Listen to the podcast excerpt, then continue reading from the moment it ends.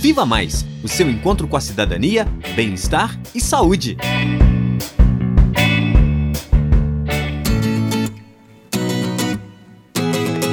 Olá! O Viva Mais de hoje vai falar sobre violência contra a mulher. Sim, este é um tema que precisa muito ser discutido. Todos os dias, mulheres estão morrendo ou sofrendo algum tipo de violência, seja ela física, verbal, psicológica, patrimonial, moral ou sexual. A denúncia de violência doméstica pode ser feita em qualquer delegacia, pelo boletim de ocorrência ou pelo número de telefone 180. A denúncia é anônima e gratuita e pode ser feita em qualquer horário. O Clique 180 é um aplicativo disponível para celular que traz diversas informações importantes sobre a violência contra a mulher e sobre a Lei Maria da Penha, feita para protegê-las. Ao registrar o boletim de ocorrência em uma delegacia, a mulher pode entrar com pedido de proteção que obriga o agressor a ficar longe dela. Caso ele não cumpra a ordem judicial, é preciso fazer um novo boletim de ocorrência, que pode resultar em prisão.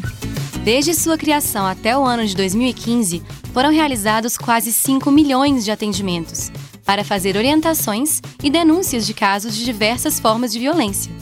É muito importante denunciar os casos e nos mantermos alerta para este problema. E o Viva Mais de hoje termina aqui. Não deixe de acessar a nossa página do Facebook, Viva Mais UFOP, ou mande um e-mail para vivamaisufop.gmail.com para dúvidas ou comentários.